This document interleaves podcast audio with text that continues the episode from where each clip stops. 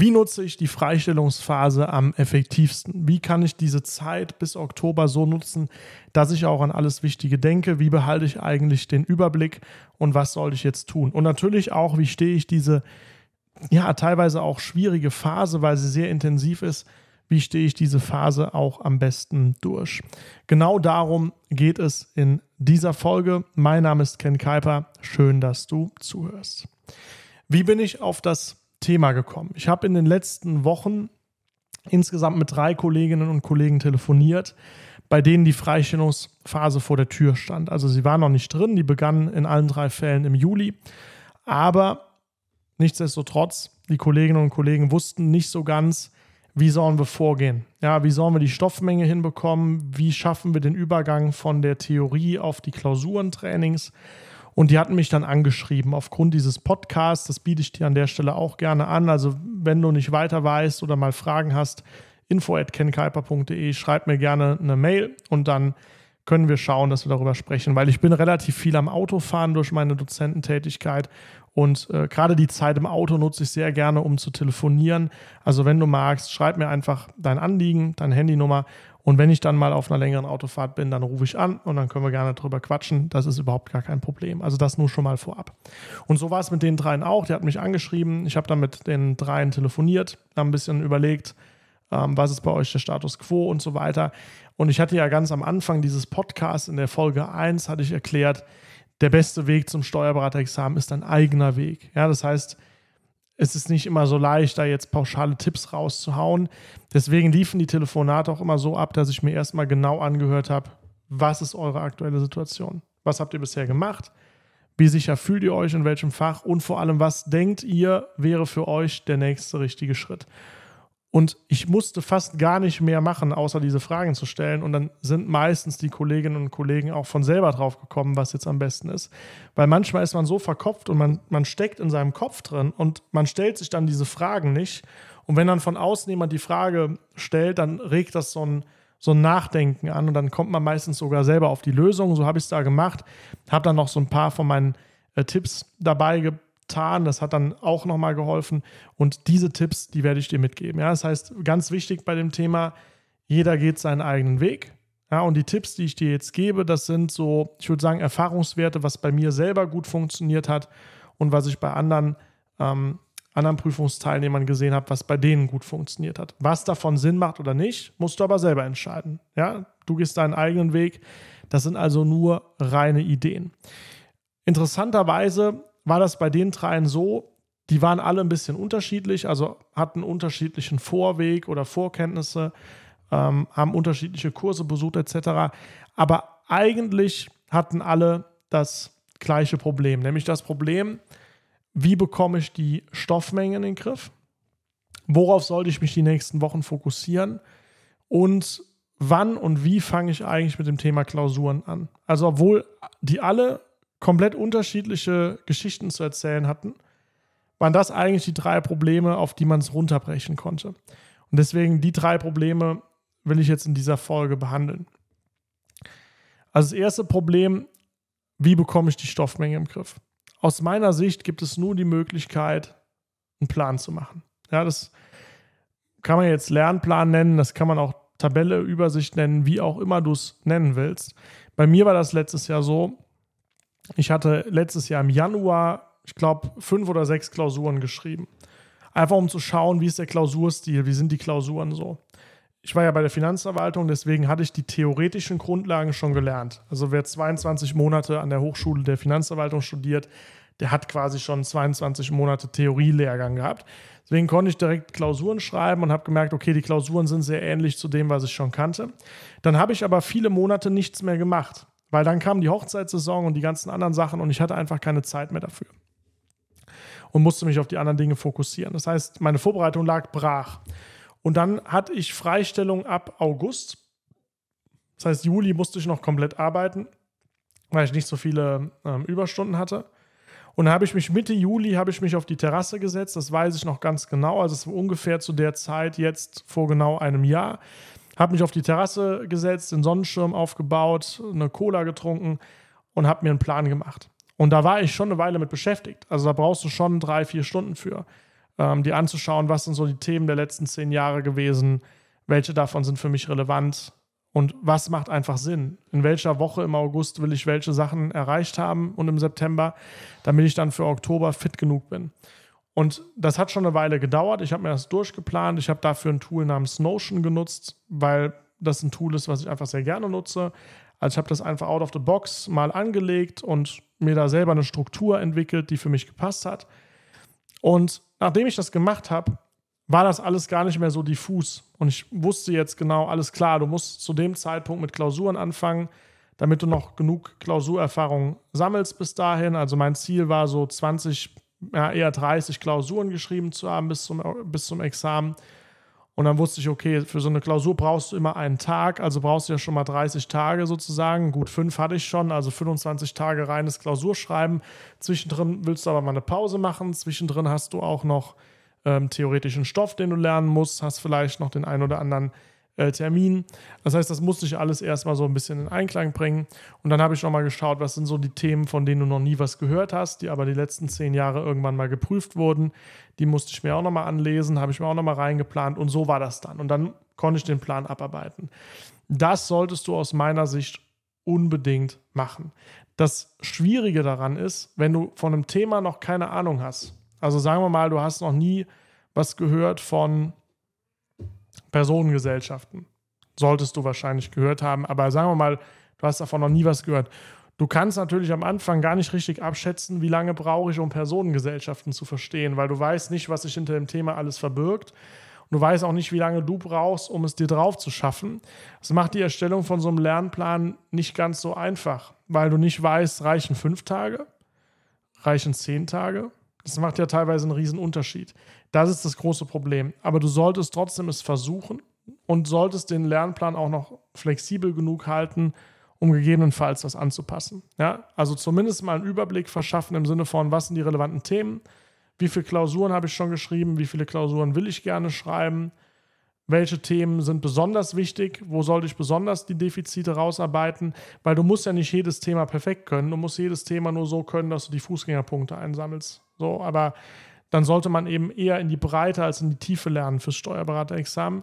Das heißt, auch das einfach mal rausschreiben und dann überlegen, wann mache ich was und wie plane ich mir das Ganze durch. Das ist also das Erste, wie verschaffe ich mir eigentlich einen Überblick, wie komme ich eigentlich mit dieser Stoffmenge parat. Du kannst, wenn du willst, gerne den Examio Examensplaner nutzen. Das ist ein Excel-Tool, das Examio entwickelt hat. Das hatten wir im Frühling vorgestellt. Aus meiner Sicht ein sehr, sehr gutes Tool kannst du dir äh, runterladen, indem du eine E-Mail an support.examio.de schickst äh, mit der Bitte, schick mir bitte den Examensplaner, dann bekommst du das per E-Mail, ist überhaupt kein Problem. Alternativ kannst du dir aber auch was eigenes dazu gestalten. Ja, du kannst dir auch in der Examio Webinar Übersicht das äh, Webinar dazu angucken. Da wird auch nochmal erklärt, wie genau der funktioniert. Und dann kannst du auch da überlegen, willst du das so machen, willst du den anpassen. Also da bist du völlig frei. Das ist ein reines Angebot, eine reine Hilfe für dieses Thema Lernplan. Das ist das Erste. Das zweite Thema war, wie fange ich eigentlich mit Klausuren an? Wenn du bis zur Freistellungsphase noch keine Klausuren gemacht hast, dann solltest du irgendwann in der Freistellungsphase auf jeden Fall mit Klausuren anfangen, weil Klausuren ist das Wichtigste. Ich habe das in einer anderen Folge schon mal gesagt, das Subsumieren abstrakter Tatbestandsmerkmale auf einen konkreten Fall ist eine Disziplin, die du nur lernst, wenn du Klausuren schreibst. Also du kannst den Stoff in der Theorie perfekt können, du kannst das ganze Skript auswendig gelernt haben, das wird dir aber nichts bringen, wenn du nicht imstande bist, diese ganzen abstrakten Inhalte konkret auf ein Problem anzuwenden. Deswegen Klausuren schreiben so wichtig und deswegen auch eine eigene Art von Training. Wenn du jetzt aber anfängst, Klausuren zu schreiben, dann solltest du erstmal langsam damit starten. Ja, das heißt, ich würde dir nicht empfehlen, eine sechs Stunden Klausur direkt auf vollem Tempo zu schreiben, sondern wenn du noch nie eine Klausur geschrieben hast, nimm dir einzelne Bestandteile der Klausur. Also viele Klausuren sind ja zum Beispiel in drei Teile a zwei Stunden gegliedert oder irgendwie anders aufgeteilt, aber so, dass es verschiedene Aufgabenstellungen gibt. Nimm dir die und bearbeite die erstmal nacheinander. Ja, schreib erst mal Aufgabe 1 mit zwei Stunden, lies sie dir durch, schreib die Lösung, bereite die nach. Dann machst du Aufgabe 2. Ja, langsam rankommen.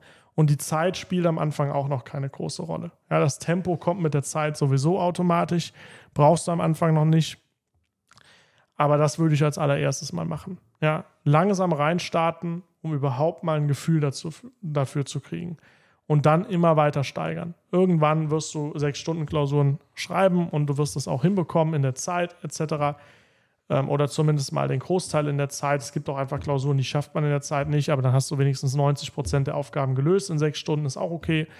Ähm, aber du wirst irgendwann dahinter kommen und wirst es irgendwann, ähm, ja, irgendwann wird es besser und du wirst, wirst schneller. Aber gerade am Anfang klein anfangen. Ja, du fängst im, im, Fitnessstudio, beim Sporttraining ja auch nicht an mit 100 Kilo. Lieber mal ein bisschen, bisschen kleiner starten und dann das Gewicht mit der Zeit immer weiter anheben. So ist es in dem Bereich auch. Was ich persönlich gemacht habe, als ich mit Klausuren angefangen habe, ich habe die mal am PC geschrieben. Ja, weil ich fand das voll ätzend. Ich hasse handschriftliches Schreiben. Es geht gar nicht. Also meine Handschrift ist auch eine Katastrophe. Äh, ich bin Linkshänder. Ich wische die ganze Zeit mit meinem äh, mit meinem Handrücken über das, was ich gerade geschrieben habe. Das verwischt ganz oft. Also ich habe wirklich ein Trauma, tiefsitzendes Trauma vom handschriftlichen Schreiben. Ich mag das überhaupt nicht. Ähm, deswegen habe ich einen PC geschrieben, weil ich gesagt habe, okay, Klausuren schreiben ist schon ätzend. Aber ich muss es mir nicht noch ätzender machen, indem ich es handschriftlich mache. Ich mache es wenigstens am Computer, weil mir das einfach so viel leichter gefallen ist, dass ich schneller in den Turnus gekommen bin, äh, Klausuren dann tatsächlich auch zu schreiben. Also ich habe noch ein Hindernis aus dem Weg geräumt, was für mich wirklich ein Riesenpunkt war. Äh, und ich habe auch gedacht, ich muss mir nicht meine ganze Hand kaputt schreiben, bevor das Examen losgeht. Die muss drei Tage funktionieren, danach muss die nie wieder handschriftlich schreiben, ab und zu mal eine Unterschrift, aber das war es dann auch. Ähm, das heißt, warum soll ich jetzt drei Monate lang die Hand sechs Stunden am Tag trainieren, damit es drei Tage lang klappt? Schien mir ein bisschen, ähm, ja, wie sagt man, ähm, bisschen sinnfrei. Also ist gut, wenn du gerne handschriftlich schreibst. Für mich war das ein Riesenproblem. Deswegen habe ich es gelassen. Ich habe dann trotzdem, das jetzt nur für alle, für die das in Betracht kommt, die sagen, sie schreiben auch nicht handschriftlich gerne. Man muss natürlich trotzdem die Hand ein bisschen trainieren, sonst verkrampft die nach einer halben Stunde bei einem entsprechenden Schreibtempo. Und das Tempo selber kann man auch nochmal erhöhen mit genug Training. Das habe ich damals so gemacht. Ich habe vier Wochen vorm Examen Wikipedia-Artikel zum Steuerberater aufgemacht super spannender Artikel auch, also wirklich gar nicht so uninteressant. Und habe dann immer mir einen Absatz rausgesucht und habe den immer abgeschrieben. Und das war eine halbe Stunde ungefähr. Das habe ich jeden Tag gemacht. Am Ende konnte ich diesen Absatz in 20 Minuten schreiben und meine Hand hat auch nicht mehr wehgetan. Das hat aber auch gereicht. Ne? Also, wie gesagt, das hat gereicht, um durch die drei Tage gut durchzukommen. Meine Hand hat auch nach den drei Tagen nicht wehgetan. Und ich habe mir die vor allem nicht kaputt geschrieben, bevor das eigentliche ähm, bevor die eigentliche Schlacht sozusagen äh, begonnen hat. Ja, das heißt, das vielleicht als kleiner Tipp. Ähm, gerne mit dem Computer schreiben. Ja, lass dich nicht verrückt machen, dass du jetzt denkst, du müsstest jetzt handschriftlich schreiben. Mach's ruhig mit dem Computer, ist alles gut. Du kannst die Hand immer noch separat äh, trainieren und dann schreibst du von mir aus die allerletzten drei Klausuren, die du ähm, vor dem Beraterexamen noch übst, die schreibst du dann nochmal mit der Hand, damit du das auch nochmal geübt hast. Aber das reicht. Man muss jetzt nicht 30, 40 Klausuren mit der Hand schreiben. Das ist aus meiner Sicht nicht notwendig. Genau, das heißt, so kommt man in das Klausurenschreiben ganz gut rein. Wenn du das Gefühl hast, du kannst die Theorie noch nicht in allen Bereichen, dann würde ich am Anfang, das ist das Thema Verzetteln, das ist der dritte Punkt, dann würde ich am Anfang nicht gemischte Klausuren, also nicht die Klausuren miteinander mischen. Das meine ich. Äh, ich würde nicht montags Bilanz schreiben, dienstags Einkommensteuer, mittwochs äh, gemischte Klausur. Das macht aus meiner Sicht wenig Sinn. Sondern wenn du, wenn du das Gefühl hast, du hast aus den Theorielehrgängen, die bis zur Freistellungsphase gelaufen sind, hast du schon einiges mitgenommen, aber sicherlich noch nicht alles, würde ich vorschlagen, fokussiere dich doch erstmal auf eine Klausur. Beispiel, nimm dir mal nur die gemischte Klausur, block dir dafür mal zwei, drei Wochen und dann übst du mal nur gemischte Klausuren. Du schreibst nur gemischte Klausuren. Sechs, sieben, acht Stück. Und dann wirst du in dieser gemischten Klausur immer tiefer reingezogen werden. Und du wirst auch merken, welche Themen du kannst und welche du nicht kannst und kannst die sehr gezielt vorbereiten. Nur das Problem ist, die Stoffmenge ist so riesig, dass du selbst wenn du, also ich hatte am Ende eine Woche vor dem Beraterexamen das Gefühl, ich könnte dir noch nicht mal aufzählen, welche Themen das alles sind. Ja, also noch nicht mal unbedingt zu jedem Thema was sagen, noch nicht mal die Themen an sich aufzählen, weil es so viel war. Und wenn du ganz am Anfang stehst und hast den theoretischen Background vielleicht noch gar nicht 100% abgeschlossen oder fängst jetzt gerade erst an, in die Klausuren reinzukommen, dann verzettelst du dich, wenn du jetzt anfängst, auf einmal Bilanz an Tag 1 zu schreiben und Einkommensteuer am Tag danach. Mach dann erstmal lieber ein, zwei, drei Wochen nur ein Klausurfach und fokussiere dich mal darauf, weil selbst das ist noch genug Stoff. Also in der gemischten Klausur hast du AO, Umsatzsteuer und Erbschaftssteuer. Bewertungsrecht, das ist ein riesen Stoffgebiet. Ja, also dann dem überhaupt mal Herr zu werden, das ist schon genug Arbeit. Und darauf würde ich mich erstmal fokussieren. Und wenn du dann das Gefühl hast, okay, ich habe jetzt x Klausuren gemischt geschrieben, also x gemischte Klausuren geschrieben und habe mich schon deutlich verbessert und habe jetzt auch ungefähr einen Plan von jedem relevanten Thema, dann machst du dann Ertragssteuern. So, und bei Ertragssteuern ist ja auch wieder so, Einkommensteuer Körperschaftssteuer, Gewerbesteuer, internationales Steuerrecht. Also da stecken so viele Bereiche drin. Ist ja Wahnsinn, was das für eine Stoffmenge ist. Das heißt, auch da fokussierst du dich erstmal darauf, nur das zu machen. Und als letztes kommt dann Bilanz. Aus meiner Sicht wahrscheinlich das Dankbarste, weil es sehr schematisch ist. Und wenn du das alles mal gemacht hast, dann bist du im Prinzip im Training drin. Dann hast du schon Klausurerfahrung in jedem Bereich, du hast dich aber fokussiert, hast dich durch die Fokussierung nicht verzettelt und dann kannst du hingehen und kannst jeden Tag eine andere Klausur schreiben. Ja, dann, dann beginnen im September vielleicht äh, Intensivklausuren, Lehrgänge und dann schreibst du jeden Tag eine andere Klausur. Aber bis dahin würde ich mich erstmal fokussieren, weil sonst die Gefahr besteht, dass du dich verzettelst. Und das würde ich nicht in Kauf nehmen wollen. Ja, das vielleicht also auch nochmal als Hinweis. Was ich vor einigen Tagen in der Examio WhatsApp-Gruppe gelesen habe, war auch ein Tipp, den fand ich gut. Ich weiß leider nicht mehr, wer ihn reingeschrieben hat, hat. Dafür ist dieser Chat irgendwie auch viel zu lang. Aber ich habe es am, am Rande gelesen, nämlich der Tipp, sich abzuwechseln. Ja, also montags eine Klausur zu schreiben, dienstags was anderes zu machen, mittwochs eine Klausur zu schreiben, donnerstags was anderes zu machen, freitags eine Klausur zu schreiben, samstags was anderes zu machen und so weiter und so fort. Fand ich eigentlich ganz cool. Ja, also du kannst jeden Tag eine Klausur schreiben, du kannst aber auch einen Tag dazwischen lassen. Und mit was anderem meine ich jetzt nicht, ähm, Netflix irgendeine Serie durchgucken, sondern sich Theorie aneignen, aber jedenfalls mal keine Klausur schreiben, um da ein bisschen mehr Kontrast reinzubekommen. Fand ich ein sehr guter Tipp. Äh, habe ich tatsächlich so ähnlich gemacht. Also manchmal habe ich auch drei Klausuren hintereinander an drei Tagen geschrieben, hatte dann aber vier Tage frei gemacht, weil ich äh, letzten Sommer immer noch als Hochzeits-DJ unterwegs war und dann teilweise auch noch Hochzeiten sogar hatte an den Wochenenden und so. Also ich habe das so ähnlich gemacht. Nicht so ganz strukturiert, A, B-Tage, sondern äh, eben so ein bisschen äh, kreuz und quer. Aber ich habe jedenfalls immer zwischendurch Pausen gemacht. Und das würde ich dir auch empfehlen. Fang früh genug an, guck, dass du an den Tagen, an denen du Klausuren schreibst und an denen du die Theorie lernst, dass du da wirklich diszipliniert, fokussiert acht Stunden arbeitest. Aber achte darauf, dass du auch abends noch eine Pause machst, dass du abends auch mal was anderes machst, dass du so ein bisschen mit dem Flow mitgehst also was meine ich damit? Bei mir ist zum Beispiel so, ich bin morgens sehr produktiv. Ähm, mittags habe ich so mein Mittagstief, 13, 14 Uhr habe ich so ein kleines Loch. Und so ab 15 Uhr ist dann auch wieder gut. Dann kommt nochmal so ein zweites Loch, so zwischen 17 und 18 Uhr. Und so ab 18 Uhr kann ich auch nochmal bis 10. Und ich habe mir mittlerweile, seitdem ich selbstständig bin, halt einen Tagesrhythmus angeeignet, der da ganz gut reinpasst. Also wenn ich dann weiß, ich habe Mittagstief, mache ich halt eine Pause. Wenn ich weiß, ich habe das 17 Uhr Tief, mache ich auch eine Pause. Und das führt dazu, dass ich dann teilweise drei Stunden Pause mache am Tag. Ähm, aber dafür mache ich abends auch bis 10 nochmal was, weil ich weiß, ich bin produktiv. Und das bist du aus dem Angestelltenverhältnis so wahrscheinlich nicht gewohnt. Da ist eher so ein bisschen 8-Stunden-Tag klassisch. Kannst du in der Freistellungsphase aber so machen, wie du willst. Also geh ruhig mit dem Flow, guck ruhig, wann du am produktivsten bist, wann es einfach auch von deinem Rhythmus her Sinn macht, eine Pause zu machen und mach die Pausen auch.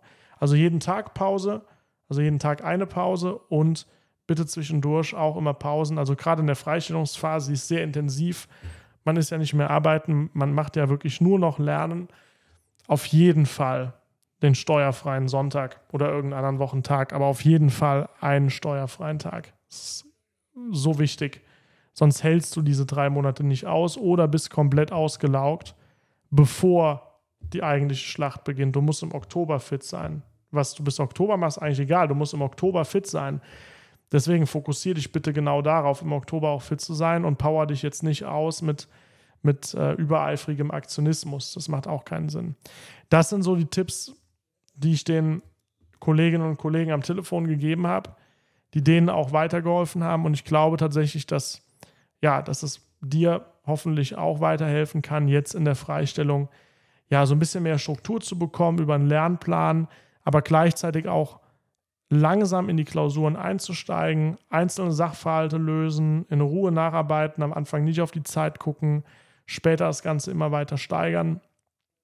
Vielleicht zwischendrin immer mal einen Theorietag einbauen, dass du nicht jeden Tag Klausuren schreibst, vielleicht auch am PC die Klausuren schreiben, vielleicht hilft dir das auch. Also wenn du diese Tipps berücksichtigst und dich dann auch fokussierst erstmal auf die einzelnen drei Klausuren, erstmal zwei Wochen das, zwei Wochen das, zwei Wochen das und dann im September dann vielleicht mit den Intensivklausurenkursen anfangen, das Tempo drauf zu trainieren und auch anfangen, ähm, die verschiedenen Klausurbereiche anzuüben, dann wirst du da, denke ich, einen sehr guten Weg gehen und dann wird das Ganze sicherlich dann auch zum Erfolg führen. Das sind die Tipps, die ich dir allgemein geben kann. Ansonsten, wenn du Fragen hast zu dieser Folge, generelle Fragen hast oder auch Themenvorschläge, ich hatte es eingangs schon erwähnt, info.kenkuiper.de, schreib mir sehr gerne eine Mail und ähm, dann werde ich versuchen, auch mit dir zu telefonieren und die Frage dann bestmöglich zu beantworten. Vielen Dank fürs Zuhören, bis zur nächsten Folge, dein Ken.